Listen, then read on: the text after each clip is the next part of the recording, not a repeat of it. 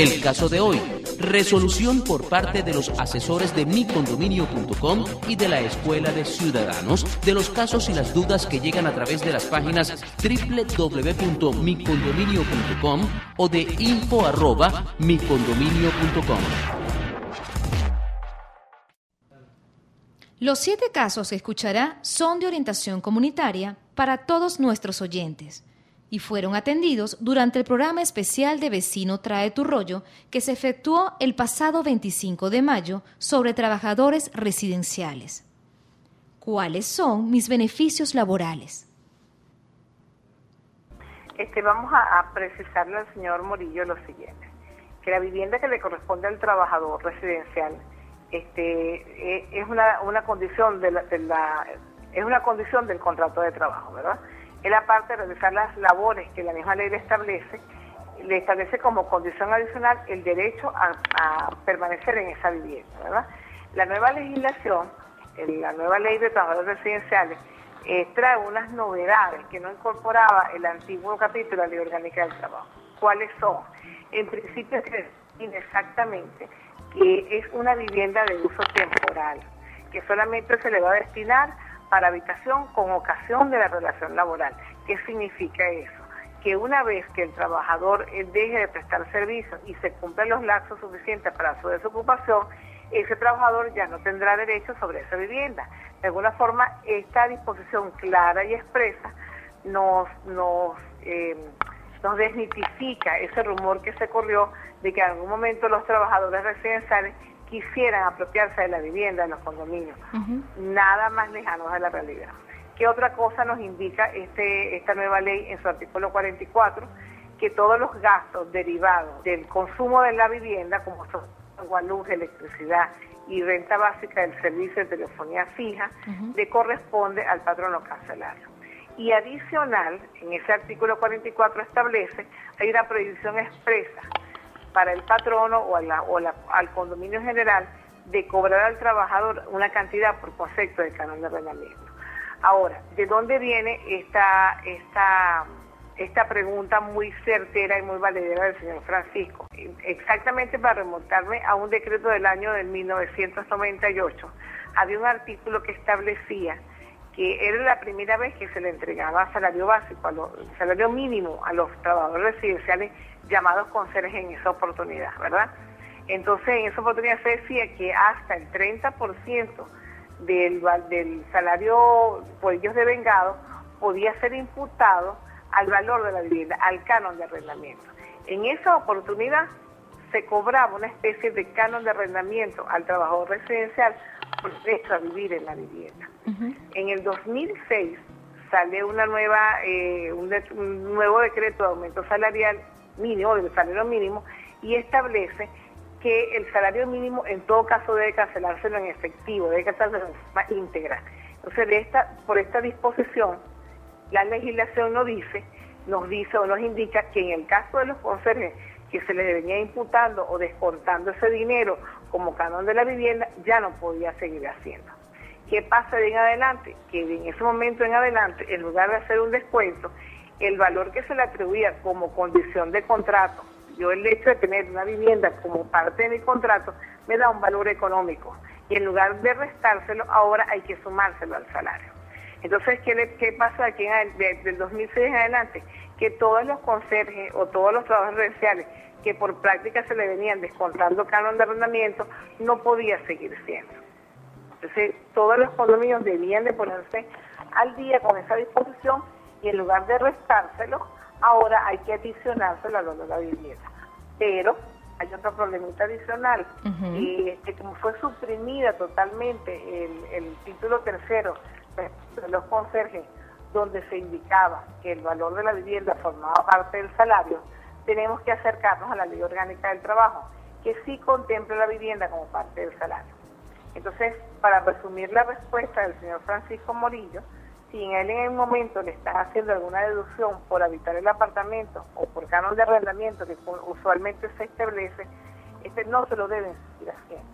De aquí en adelante tiene que revisar bien su recibo de pago, que esas deducciones no se han hecho y por el contrario, al momento que se le vaya a liquidar su concepto de antigüedad, debe incluir el valor asignado a la vivienda por ser un trabajador antiguo. Caso diferente sería por los trabajadores que ingresen de aquí en adelante, porque al no existir la disposición donde expresamente le dicen que el valor de la vivienda forma parte del salario, este, es nuestra opinión que no se le debe descontar. Estamos esperando una, una próxima reforma, una modificación o a lo, mejor un, dictamen jurídico del Ministerio del Trabajo donde nos pueda indicar un poquito cómo aclaramos esta disposición. Si sigue vigente con la ley orgánica del trabajo o definitivamente a partir de la nueva legislación el valor de la vivienda no se imputa como parte del salario. Pero creo que con esto le damos respuesta satisfactoria a lo que el señor Morillo quería. En el edificio donde vive no hay conserje o trabajo residencial, pero hay una persona que hace limpieza. Y justamente a raíz de la entrada en vigencia de la nueva ley de trabajadores residenciales, las personas que hacen las labores de limpieza y aseo son las denominadas trabajadores residenciales. ¿Qué significa para esta señora? Que a partir de la entrada en vigencia de esa ley, esta señora que hace el trabajo de limpieza pasa a ser trabajadora residencial con todos los beneficios que le dan esta nueva ley especial y la ley orgánica del trabajo. Entonces, este, ha sido un cambio que he visto en muchos casos, en, muchos edificios, donde no tenían una correspondencia asignada, sino alguien de limpieza de destajo. Bueno, en función de esta ley, esta señora nueva, así esa labor de limpieza, pasa a ser su trabajador residencial y evidentemente le corresponde el, bono de alimentación. ¿Por qué le corresponde? Porque con la, con la reforma que se hizo de la ley de, beneficio de alimentación para los trabajadores, se le quitó el tope mínimo de 20 personas de una empresa para que pudieran tener acceso a este beneficio. Entonces, en consecuencia, toda empresa, todo condominio, todo edificio que tenga un trabajador en adelante debe cancelar el bono correspondiente a alimentación. Es interesante para las personas que tienen casos similares que consideren que los trabajadores residenciales o antes llamados conserjes, porque esa persona solamente le hace la limpieza y, el aseo. Justamente uno de los cambios importantes que dio la ley en esta oportunidad, Elvira, tiene que ver con que debilitó las funciones. Entonces, al quitar las labores de atención, custodia y mantenimiento y dejar solamente la de aseo y limpieza, todas las personas que tengamos nosotros bajo nuestra responsabilidad, que la estén haciendo actualmente, forman parte de este grupo que la ley llamó grupo vulnerable y que los denomina ahora trabajadores residenciales. Así que señora Leica tiene que hacer los cambios y los ajustes necesarios para que se incorpore esta trabajadora que tenía externa, la incorpore ahora como trabajadora residencial. Por supuesto, este, su salario va a ir en función de los días y no un salario mensual, ¿no? Porque de alguna forma no, no indica cuántos días a la semana lo hace, pero esos son los trabajos que llamamos nosotros a destajo. El hecho de que sea a destajo no significa que no tenga permanencia, que no tenga estabilidad y que no sea trabajadora formal del condominio. Entonces, es una trabajadora que tendrán que cancelarle según los días laborados y con la, con la, con la salvedad de que, por lo que entiendo, esta persona no ocupa la vivienda conserjería. Ese elemento justamente no es lo que caracteriza el contrato lo que caracteriza el contrato o la relación laboral de estos trabajadores residenciales es que justamente ellos hagan labores de aseo y limpieza. Conclusión, esta señora, que ella no consideraba que era trabajadora residencial, por, por mandato de la ley pasa a hacerlo con todos los derechos que la legislación le contrae. No solamente en esta ley especial, sino también en la ley orgánica del trabajo y todas las demás leyes laborales que la rigen. Y entre esas leyes laborales está la ley de beneficios este, de alimentación o lo que nosotros llamamos normalmente el pago del bono de alimentación. Pareciera ser el caso común de algunos condominios donde eh, contratan a la pareja, ¿verdad? Lo contratan a la pareja, a la señora como trabajadora residencial o conserje y al señor para dice eh, funciones de mantenimiento, ¿verdad? Eh, interesante porque él también trabaja limpiando áreas comunes. Sí. Vamos a delimitar dos cosas. Si la señora es trabajadora residencial, solamente se debe dedicar a las, a las tareas de aseo y limpieza, exclusivamente. Y el señor se encarga de lo que son mantenimiento, plomerías, jardines y piscinas. Este señor será un trabajador del mantenimiento del condominio. Aquí estamos hablando de dos relaciones laborales perfectamente identificadas. Una, representada por la trabajadora residencial, que hará las labores de aseo y mantenimiento, y otra por su esposo, que hará las, labores de, eh, mantenimiento general de condominio. Son dos contratos de trabajo totalmente diferentes, con condiciones laborales totalmente diferentes y con beneficios laborales iguales. ¿Por qué? porque de alguna forma lo único que no lo único que, estaría fuera de lugar es que el trabajador de mantenimiento con el derecho a la vivienda si se lo otorgan no este pero tratándose el caso de que es el esposo de ella indudablemente como grupos conviven y no, eh, viven en la misma casa este señor que no tiene beneficio de seguro social ni nada parecido su condominio tiene que a partir de este momento o a partir del momento indicado empezar a cumplir con toda la normativa legal que tiene que responder respecto a sus trabajadores ordinarios. Porque vamos a recordar que en un condominio no solamente hay trabajadores residenciales, hay vigilancias que dependen directamente del trabajador, hay trabajadores de mantenimiento, hay el que cuida los jardines, el que hace paisajismo, el que se encarga de la piscina, todo ese grupo de trabajadores entra del grupo, entra, entra como, como trabajador dependiente del condominio, solamente que se le llama la conserje al que limpia y Entonces, este condominio debe inscribir a este trabajador como parte de su organización en el Seguro Social, en el Fondo de Ahorro Habitacional, este, pagar las cotizaciones, hacer un contrato de trabajo, cancelarle mínimo, el salario mínimo que la ley le concede a todos los trabajadores cancelarle el bono de alimentación que la ley concede a todos los trabajadores, independientemente del número que tengan, y además cumplir con todos los requisitos adicionales que la ley trae. Establecer su horario de trabajo, y si tiene un horario de trabajo diferente al del trabajador residencial, también tiene que cumplir la obligación de sellar ese, ese, ese mm, trabajo, ese, ese, horario de laboral en la Inspectoría del Trabajo y colocarlo al lado del, horario de trabajo de la residencial.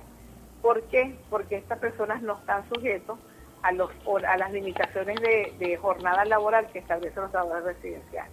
Entonces, lo que quiero explicarle con todo esto, y sobre todo a la señora Mari, este, que, que no sienta confusión porque el hecho de que su esposo no sea conserje no está sometido y amparado por la legislación laboral. Tiene todos los derechos y prerrogativos que un trabajador tenga frente a su empleador y debe ser puesto al día a la, a la brevedad posible y en el caso de ella definir exactamente qué es la jornada que ella hace, ¿no? Porque a lo mejor inicialmente ella decía que era conserje porque se, encargaba de la atención del inmueble y ese esa función, esa esa esa facultad les fue eliminada en la nueva ley de, de trabajadores residenciales. Entonces eh, sería muy bueno de sentarse con su condominio, ella y su esposa y la persona que representa el condominio y que de alguna forma delimitara cuáles son las funciones que están ejerciendo, cuáles son las condiciones de trabajo y cuáles son los beneficios que a cada uno de ellos le corresponden y que se les tiene que dar, porque es norma de obligatorio cumplimiento en todo el territorio nacional. Denunciar la violación de los derechos de esta trabajadora ante la instancia correspondiente, porque bajo, bajo el imperio de esta ley no existe ninguna circunstancia para que un patrono deje de pagar sus obligaciones que hay contraído con sus trabajadores. Mucho más cuando es una persona que ha dedicado más de 30 años a esta actividad. Eh, justamente esta ley de trabajo residencial es muy protectora y garantiza con especial énfasis el hecho de que es un grupo vulnerable que en algunas ocasiones, algunos condominios se han mantenido al margen de la ley, como observamos en este caso, no ocurre en todos los casos, pero sí hay casos puntuales, y este y le da un una, calificativo de, de grupo vulnerable. ¿Para que Para que mediante esta protección los trabajadores residenciales puedan tener eh, amparo de los derechos que le corresponden como persona, como trabajador, y en el caso de esta señora, como, como adulto mayor o trabajador de la tercera edad. Este, esta ley trae un amparo especial para ellos.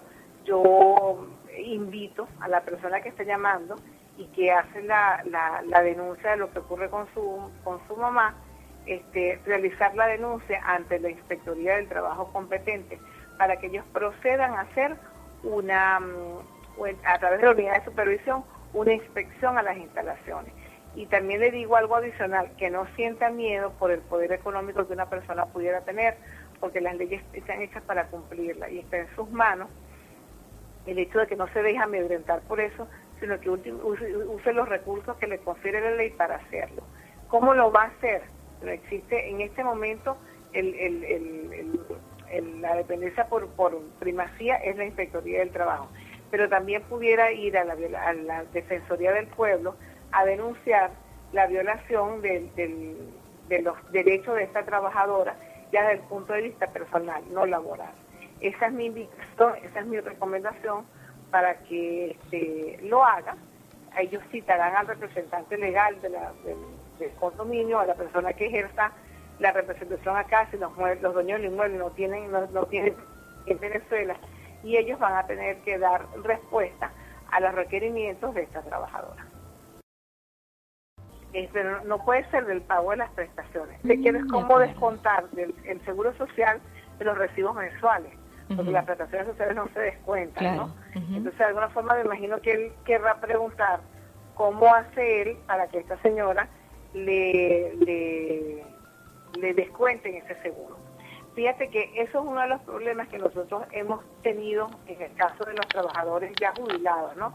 Porque existen personas que a lo mejor han empezado su vida útil muy temprano y a lo mejor cuando llegan a los 50 años, 55, tienen todas sus cotizaciones tienen el tiempo suficiente y este y tramitan su jubilación, pero se sienten bien, se sienten en buen estado, en buenas condiciones y continúan laborando. De acuerdo. Y que están cobrando su jubilación y continúan laborando. Pero lamentablemente esos casos del Seguro Social hasta ahora y con la información que yo manejo no han sido resueltos. Y es lo que nos obliga, nos obliga a que esta persona, aun y cuando ya están jubilados, se les inscriba nuevamente como trabajadora y se les descuente. ¿Cuál es la razón de esto?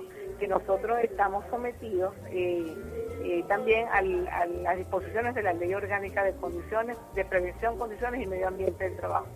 Y una de las penalizaciones que nos da es que nuestros trabajadores no estén inscritos en el Seguro Social.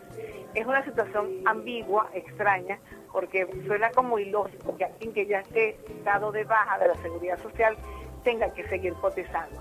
Pero de las, este, de las mm, de las consultas que hemos hecho nosotros a las cajas regionales, la información que nos han dado, no por escrito, pero a diferentes cajas regionales, es que estos trabajadores tienen que volver a cotizar, cotizar nuevamente, este, para que para que las empresas eh, de alguna forma cumplan con este requisito y puedan ser amparadas. ¿Qué puede hacer la, cuál es la solución específica que puede hacer este, esta trabajadora en este caso? Este, acudir a la caja regional donde le corresponde, explicar la situación en que tiene y que en la caja regional realicen una citación a la empresa, al, dominio para el cual presta servicio y los conlleven a regularizar esa situación y que sobre todo les explique, este, les explique de alguna forma este, por qué esta dualidad tiene que cumplirse. Pero la información que nos han dado a nosotros en el Seguro Social cuando hemos asistido este, es que ellos tienen que volver a cotizar independientemente o no que hayan salido de la de, la seguridad social, ya se han dado de baja del sistema de seguridad social. Yo creo que una de las próximas reformas que deben venir sea eh, definir, ya que el Estado, mediante su, la, ley, de trabajadores residenciales, ha dado una protección especial este, para los, los trabajadores de la tercera edad o adultos mayores, es solventar esta dualidad que nos trae la ley del Seguro Social, ¿no? Entonces, este, pero mientras eso no sea solventado, hay que dar cumplimiento con la ley y hay que volver otra vez a, inscribirlo como trabajador nuevo y hacerle las las descuentos que son necesarios. Eh, ya hemos explicado eh, en otras oportunidades y quiero reiterarlo en esta, ¿verdad? que la vivienda asignada al, al trabajador residencial se hace con motivo de, es una condición adicional de ese contrato de trabajo, así como al gerente del banco se le entrega eh, una tarjeta de crédito dorado para gasto de representación y tiene chofer y un carro, el contrato de conserjería o el contrato de estos trabajos residenciales llevan implícito la vivienda, ¿verdad? Cuando el trabajador este, quiere vivir en ella. En el caso de que él solamente haga sus labores este, fuera de la vivienda, este, también se le respeta ese derecho. Pero ya lo dijimos en la respuesta anterior y quiero rectificarlo, que ese valor, en vez de descontarse, se le adiciona. si usted tiene el caso de que su recibo de, pago le hacen deducción por concepto de la vivienda, tiene que denunciar esa situación porque es un cobro ilegal. La ley no lo permite, no lo permitió a raíz del 2006, en, fecha a partir de la cual el, decreto de aumento del salario mínimo determinó que bajo ninguna circunstancia el salario mínimo debía ser debía pagarse íntegro y no debía deducirse nada, ningún, ningún concepto en especie, ¿verdad? A partir de esa fecha, las personas que harían deducciones tienen que dejarlas de hacer. Y de ahí en adelante, en lugar de deducírselo, tenía que tenerlo como un elegante, un elemento adicional al salario que desempeña. ¿Qué significa esto? Que al momento de liquidar la antigüedad del trabajador, además de sumarle el salario diario, eh, lo que reciba por bono vacacional y lo que reciba por bonificación de fin de año, hay que sumarle el valor que se le atribuye a la vivienda como parte integrante de un contrato laboral. Pero en líneas generales es una situación que no debe permitirse, que está expresamente prohibida por la ley y que las personas que hagan esa práctica deben automáticamente este, ponerse a derecho, como decimos nosotros, e incorporar los cambios respectivos y tomar muy bien la fecha, ¿no? 1998 es una fecha referencial, 2006 es otra fecha referencial y el 2011, este, cuando expresamente se prohíbe la deducción, la gente tiene que tomarla en consideración.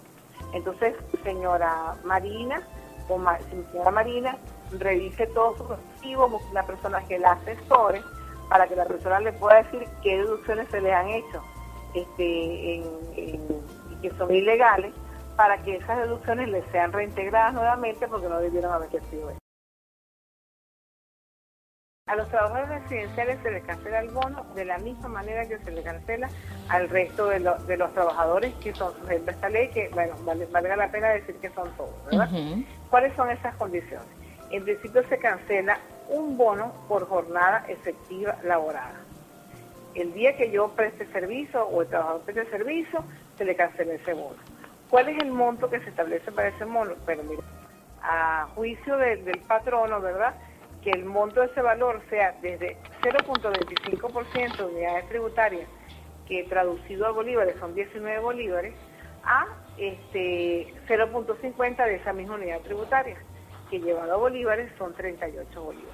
Entonces, por cada día de trabajo yo voy a pagar un bono de 19, de 20, 21, 22, del precio que yo haya establecido para, para dar cumplimiento con esa obligación y se lo, se lo, se lo, se lo asigno, se lo, se lo tomo en consideración, se lo voy acumulando a la hora de entregarse lo que son pasados 30 días, tengo los 5 días siguientes del mes vencido para cancelarse. Pero ese bono tiene algunos topes. Si ese trabajador residencial que no, es lo, no son los casos muy comunes, pero he visto que hay algunas cosas muy puntuales, este, devengan más de tres salarios mínimos, que son 4.222,41, yo no estoy obligado a cancelarlo, al menos no legalmente. Si convencionalmente, por, por, por, por acuerdo entre las partes, yo decido hacer el pago, perfecto, pero el tope para este beneficio es de tres salarios mínimos que no son más, sino 4.222,41. Perfecto, entonces ya yo sé que tengo que cancelar un bono por un monto, vamos a decir que 19 bolívares diarios, y que los voy a ir calculando según mi trabajador eh, preste su servicio. Presto servicio 20, 24 días al mes, multiplico ese bono por los días laborados, ¿verdad? Y, este, y procedo a hacerle el, pago. ¿Cómo puedo hacer el pago? Bueno, existen varias formas que la ley trae para que cumplamos nosotros con esto, con, esta obligación. La ley en general trae seis formas de cumplimiento, ¿no? Pero que nosotros a los efectos de, didácticos de las clases que hemos dado lo hemos resumido en cuatro, ¿verdad? Una es que el trabajador o el condominio, perdón, tenga un comedor propio o un comedor común que ambos o varios condominios se hayan puesto de acuerdo para instalar esos, esos condominios este, esos, esos comedores y los trabajadores vayan a tomar el alimento ahí. Por el, día a día y la práctica que hemos tenido, esto es una opción que no ha sido aceptada ni tomada ni, ni por condominios ni por los mismos trabajadores. ¿no? La segunda sería la contratación del servicio de comida elaborada a una empresa especializada y autorizada en gestión de beneficios sociales, ¿no? Hay una empresa que se dedica a llevar las comidas a las oficinas, se ve mucho en las oficinas del centro, donde se les hace difícil ir a, ir a comedores o ir a, o a restaurantes concertados y la gente se los lleva.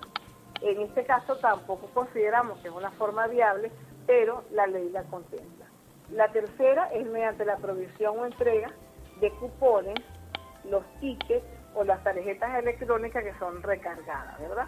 Esa sería una de las modalidades de cumplimiento más generalizadas que tienen más seguridad jurídica y que le permiten al trabajador no solamente comprar alimentos para su para su para su propio beneficio y contribuir a su nutrición, sino que de alguna forma también los va a contribuir para comprar alimentos del grupo familiar. Entonces, por la practicidad del instrumento, es la vía que la, mayor, la mayoría de los condominios ha utilizado. Sin embargo, en algunos casos, hacer los costos de administración de ese servicio un poquito onerosos, ellos han optado por la cuarta por la cuarta forma de cumplimiento, que solamente se hace en casos excepcionales, que es que ese, ese bono se cancele en dinero en efectivo. Pero es por vía de excepción.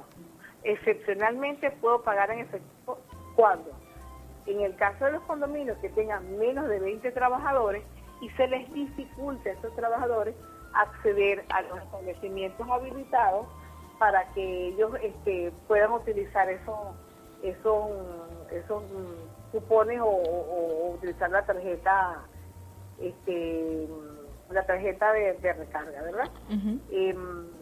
Es la vía más fácil. Entonces, si usted tiene, entra dentro de estas circunstancias, o que en algún momento, este, teniendo más de 20 trabajadores, que no creo que sea el caso en un condominio, a ellos este, se, le se, nos dificulte temporalmente instalar un comedor o contratar con servicio, ¿no?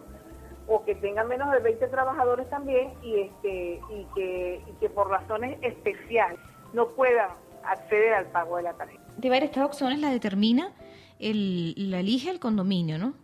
No Eso lo determina el patrono. Exacto, no el empleado cómo se cancela el bono siempre lo no se hace por conveniente de las partes. Es el patrono o en la junta de condominio o en la administradora, que en este caso lo, sea el, representante del patrono, quien establece cuál es la forma que debe pagar. Hay una recomendación que, que, está circulando y lo está haciendo el doctor Gonzalo Pérez Rubio muy acertada, es que en el caso de que se decida cancelar el dinero en efectivo, por la razón de que se le hace muy difícil eh, manejarse con estos medios electrónicos, que haga una solicitud de puño y letra al condominio para que se le pague en efectivo y que en el recibo de pago se diga expresamente que con esa cantidad de dinero pagado en efectivo se le hace, este, se le está haciendo el pago de esa obligación, ¿verdad? De, se está dando cumplimiento de esa obligación. Este, y la otra forma que se puede pagar en efectivo en aquellos casos en que yo decido darle la comida a mi trabajador, ¿verdad? este, por los medios anteriores y ese trabajador por encontrarse de reposo o en alguna de las causales que la ley dice que no que que, le corresponde el, el, bono y, eh, no asiste al trabajo, se le paga después. Eh, ¿Cuál es el ejemplo de esto?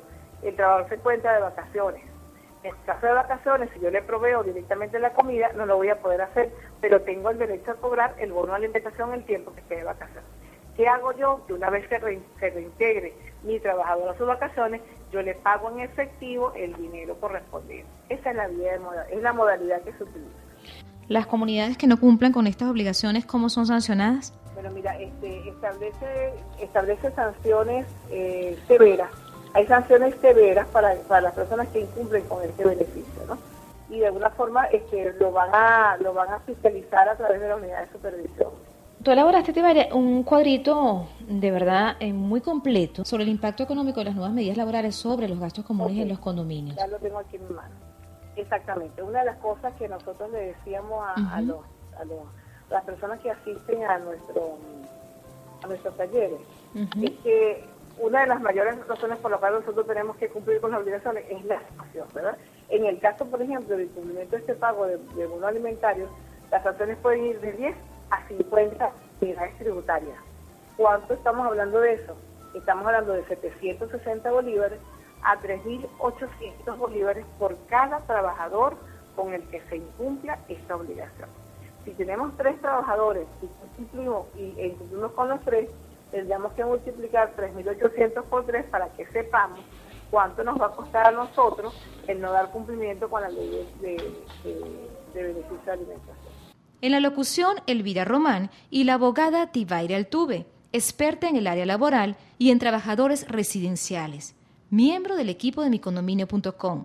Esto fue una producción de micondominio.com para el programa Vecino Trae tu Rollo, que se transmitió por Radio Comunidad en Caracas, Venezuela, el 25 de mayo de 2011.